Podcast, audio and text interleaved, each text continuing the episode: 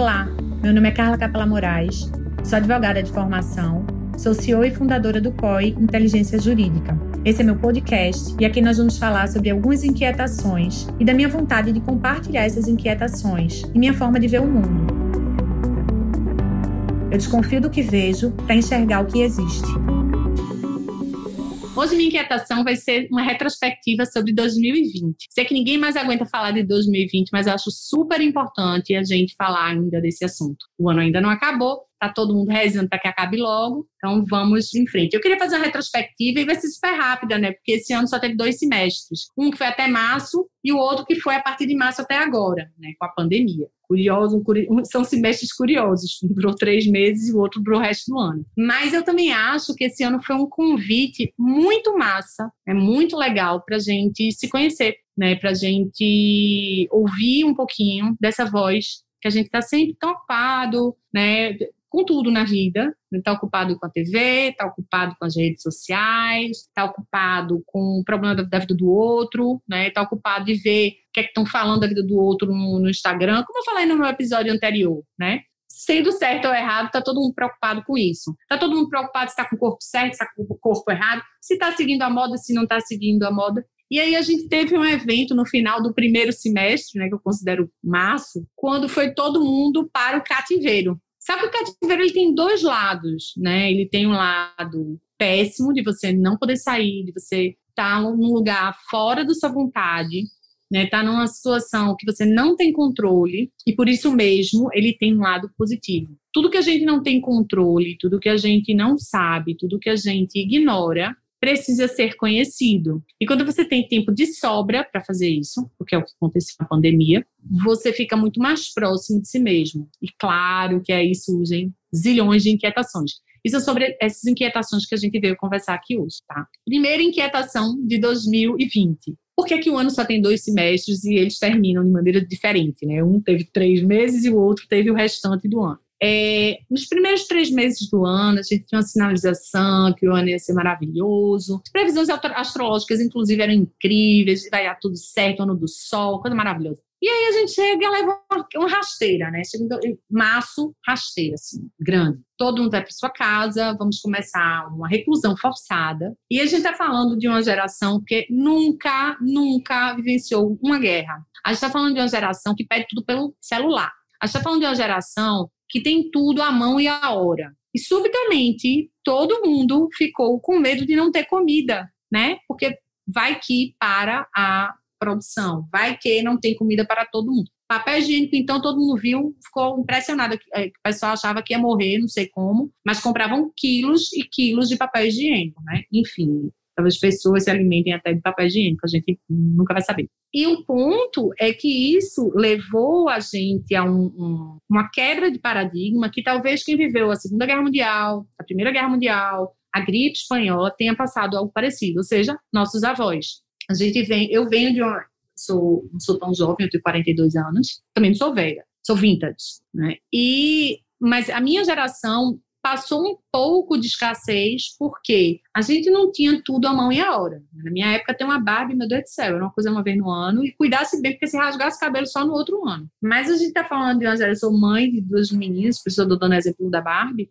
a gente está falando de uma geração que ter Barbie, nossa senhora, se você não for no shopping comprar uma Barbie, pronto, casa caiu, a minha amiga tem, eu não vou ter, e assim, como assim uma Barbie é barato? E aí a gente começa a pensar que isso é, traz uma geração com pouca coisa para criar, tá? Saiu recentemente uma pesquisa bem alarmante que essa geração agora que vem, curiosamente, apesar de toda a informação disponível nas redes, toda, toda a informação disponível e catalogada, é a primeira geração que o QI das pessoas é menor do que a da geração anterior. Tá? Existe um histórico que é feito e todo ano, as, as gerações, acho, não sei se é todo ano ou toda década, enfim, as gerações são medidas comparadas às gerações anteriores. E pela primeira vez desta medição, aconteceu algo inexplicável. Apesar da quantidade de informação disponível, essa geração ela está com uma quantidade de QI mais baixa, um número do QI mais baixo do que a, a anterior. Isso faz pensar também nessa escassez. Por que, que as pessoas hoje pensam menos? Né? Porque elas têm tudo, tudo está mastigado, tudo já já existe, né? E elas, poxa, já existe, Deus me livre, criar uma coisa nova. Por quê, né? Já existe, não vou até ficar tranquilo. A minha geração e a geração que me antecedeu, sou da geração X, a geração que me antecedeu até a geração Y, as pessoas precisam criar coisas novas, né? Imagina só Steve Jobs se tivesse nascido hoje. Acabou-se a vida, né? Porque não ia criar mais nada. Já tem iPhone, já tem iPad, já tem tudo, né? É, imagina se a gente pegasse hoje a IBM nascesse hoje. É muito complicado também, porque né, já tinha computador, já tinha. E as pessoas estão começando a se furtar de criar coisas novas porque elas têm medo de se, uh, de se aventurar. Elas sabem tudo que está lá no, no, Google, elas sabem todas as experiências, elas só não viveram nada. E isso é muito difícil, porque ao ponto que elas sabem todas as experiências emocionalmente, imaginam as experiências, elas não viveram, ou seja, emocionalmente aquilo não existe. Né? Tem um filme que eu gosto muito, que é O Estagiário, que ele fala muito bem disso, que é uma menina lá, que ela fala de outras coisas, e no final das contas ela, ela fala lá que, nossa, nada disso aconteceu, eu só vi pelo, pela internet. Então a gente está tendo uma geração é, assim. E isso é muito preocupante, porque é uma geração que, se não fosse a pandemia, possivelmente seria uma geração alijada, né? O que é que a pandemia tem de bom? Se é que teve alguma coisa boa. Eu tive Covid, tá, gente? Para ninguém achar que eu sou uma pessoa maquiavélica aqui. Minha avó morreu de Covid. Eu tive outras pessoas com Covid na minha família, pessoas, inclusive, muito graves. A minha foi um pouco grave, fui para hospital e tudo. Mas por que, que tem algo de positivo, né? Por que, que a gente tem que olhar para o, o, o lado bom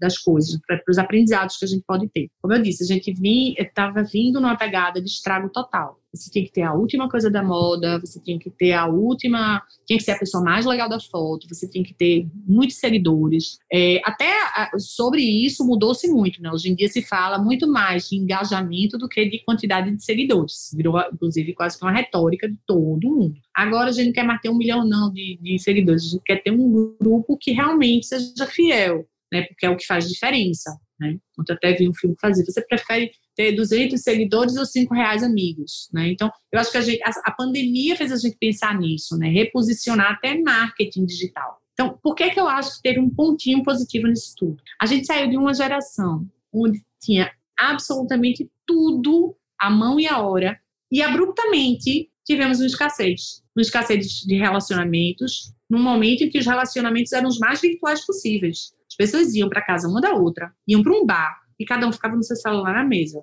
Eu nunca entendi muito bem isso, enfim, porque eu gosto de conversar, vocês já devem ter percebido, quem está me acompanhando, que eu falo muito e gosto de escutar coisas diferentes, né? Então, assim, nunca entendi muito isso. É, cansei de ver famílias que estava todo mundo na mesa também, cada um no seu celular. É, ia visitar o avô, a avó, todo no celular. Deus o livre conversar com os velhinhos. É, ia, tava entre amigos, estava todo mundo, ao invés de brincando, com os amigos, jogando Roblox ou algum outro joguinho de tecnológico. Eu não tenho absolutamente nada contra tecnologia. Eu amo tecnologia. Né? Se fosse tecnologia, eu não tinha feito uma empresa, eu não estava aqui.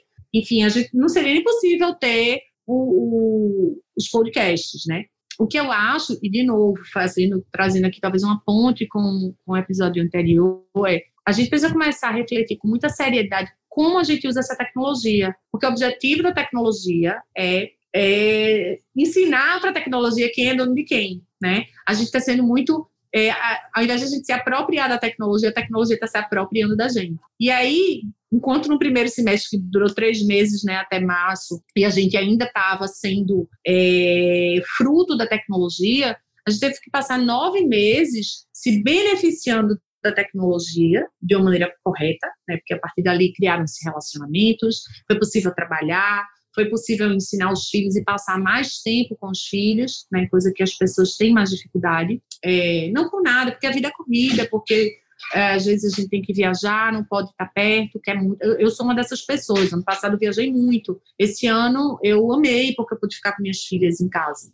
É, e a gente teve que lidar com algo que é extremamente incômodo. A gente, né? A gente está sempre culpando o outro, a gente está sempre achando que as pessoas têm que mudar, a gente está sempre achando que tem algo errado nos outros. A gente nunca está olhando para a gente, para o que a gente tem que mudar, para onde a gente pode acertar mais, para onde a parte dark da gente, né, precisa ser iluminada. Né? Então, assim, esse foi um ano, e talvez por isso tenha sido um ano tão difícil, porque a gente encarar nossas sombras, iluminar nossas sombras, é algo difícil de se fazer. E a gente teve que fazer isso na maior parte do segundo semestre do ano, que durou nove meses, né? É um caso até de ressignificação do, das estações do ano, né? A gente teve um verão de três meses e um inverno de nove meses, e agora as pessoas estão começando a voltar para respirar. Então, assim, é, a, a, vantagem da gente ter a tecnologia no momento desses foi muito significativa. As pessoas começaram a ter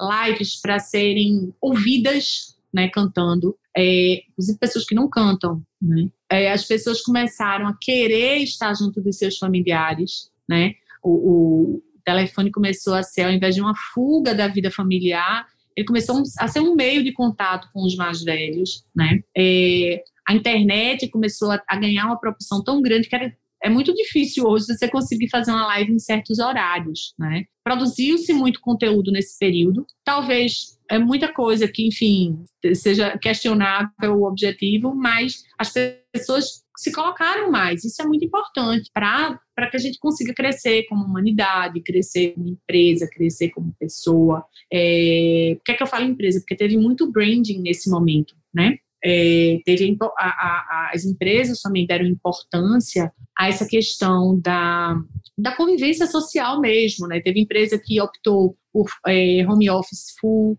teve empresa que optou por é, meio a meio, né? Porque, ah, nossa, empresa malvada. Não, tem gente que não tem condição em casa de trabalhar. Essas pessoas precisam ir para um local de trabalho. A Apple teve essa postura muito legal, porque, por exemplo, quem tem crianças dentro de casa full time, dificilmente, numa casa muito pequena, vai ter muita dificuldade em continuar trabalhando, né? Eu acho até que seria um pouco bobinho a gente achar que as pessoas não devam trabalhar. Não, não é isso. Né? A tecnologia existe para isso, para que a gente possa trabalhar, para que a gente possa ser a gente, para que a gente possa ter uma família. E apesar de ter sido muito desafiador para as mulheres e para os homens que têm crianças, né? Porque homeschooling foi.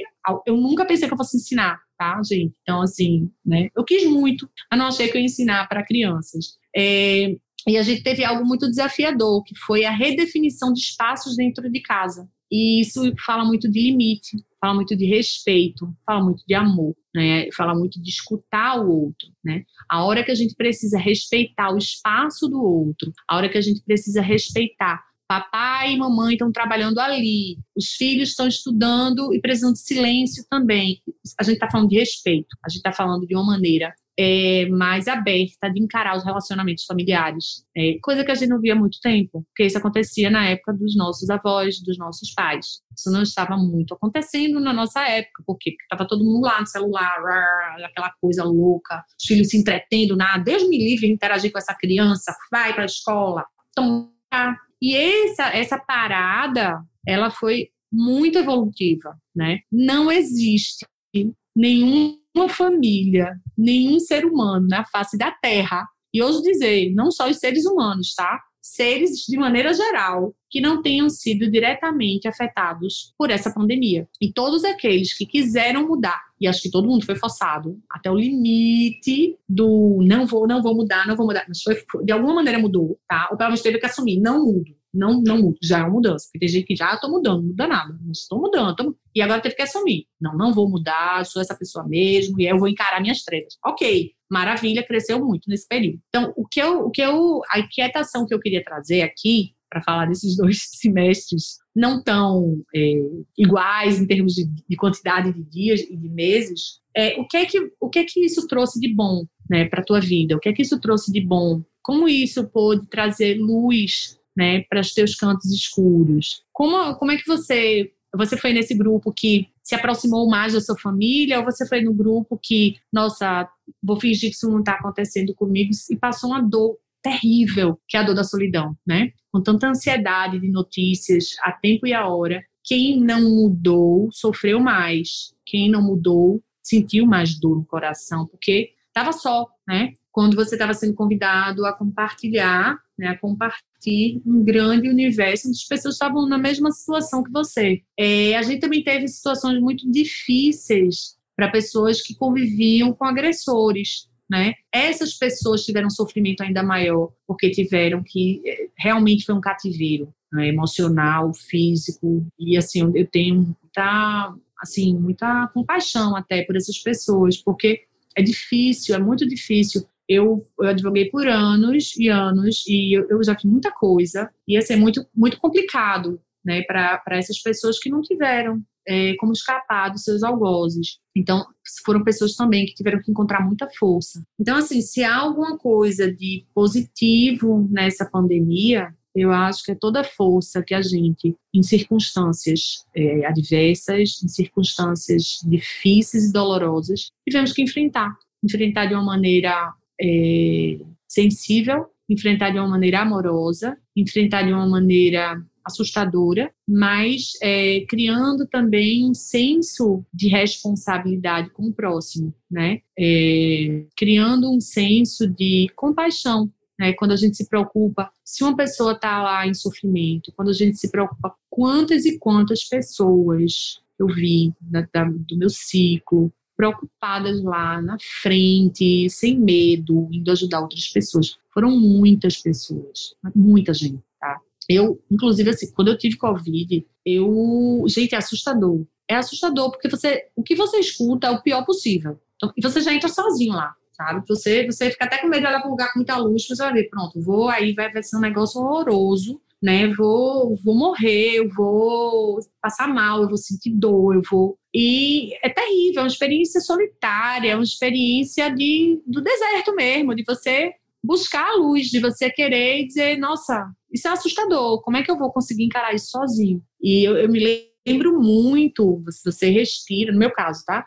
Eu respirava sentia dor, porque eu, enfim, tive algumas pequenas é, complicações, nada comparando com outras pessoas que ficaram entubadas, coisa e tal, mas eu tive um, um comprometimentozinho pulmonar, eu respirava, doía, né? É uma coisa horrível, sentia rasgando, uma coisa horrorosa. E, e eu me lembro muito, assim, de madrugada, deitada, de bruços, né, porque você respira melhor, rezando, pedindo a Deus que, meu Deus, eu tenho dois filhos para criar, eu tenho um amor para viver, eu tenho uma vida para viver. Poxa vida, continue me abençoando, né? E assim, eu sei que tem gente que não acredita em Deus, eu sei que tem, ok, cada um com o que acredita, com o seu cada qual, mas é, eu usei esse momento também para ressignificar esse relacionamento com, com Deus, esse relacionamento com minha família, esse relacionamento comigo, né? Eu sou uma pessoa que eu trabalho um bocado. E foi um momento que eu disse, poxa vida, eu só tô fazendo isso, só tô trabalhando, né? Como é que eu posso trabalhar e também viver, também viver bem, também ser feliz, né? E aproveitar minha saúde. Agora que eu tô sem saúde, como é que eu vou aproveitar isso para ter quando eu tiver saúde, né? Então, eu, eu queria trazer essa inquietação, porque eu acho importante a gente pensar que quando a gente tem tudo, a gente termina não olhando muito para o lado, né? Quando a gente já não tem nada, a gente começa a perceber que tão poucas coisas fazem tanta diferença na vida, né? É um beijo no pai e na mãe, é um abraço de um filho, do marido, de uma filha querida, né? É você não poder velar seus mortos, né? É você rezar para que as pessoas que estão no seu entorno, que tenham essa doença horrível, fiquem curadas. É você ver pessoas muito próximas partindo, né? E, e todo dia você acorda com o coração um pouquinho apertado, mas também é, com coração menos solitário, porque todo mundo está passando pela mesma dor, todo mundo está passando pelo mesmo medo e todo mundo também está junto na mesma esperança de que as coisas vão melhorar. Então isso cria que vai abrir o próximo semestre, que eu espero que dure seis meses e mais seis meses, que a gente não tenha um descompasso tão grande como a gente teve esse ano. Eu sou Carla Capela Moraes, sou CEO e fundadora do COI Inteligência Jurídica, e essa foi minha inquietação de hoje. Você pode me acompanhar mais em minhas redes do Instagram, Carla Capela, e lá no LinkedIn, Carla Capela Moraes. Eu queria que vocês seguissem a gente no Spotify, assina lá no Apple Podcast e dá feedback, coloca lá as estrelinhas. Sobre o COI, a empresa que eu fundei, você pode saber no www.coi.com.br.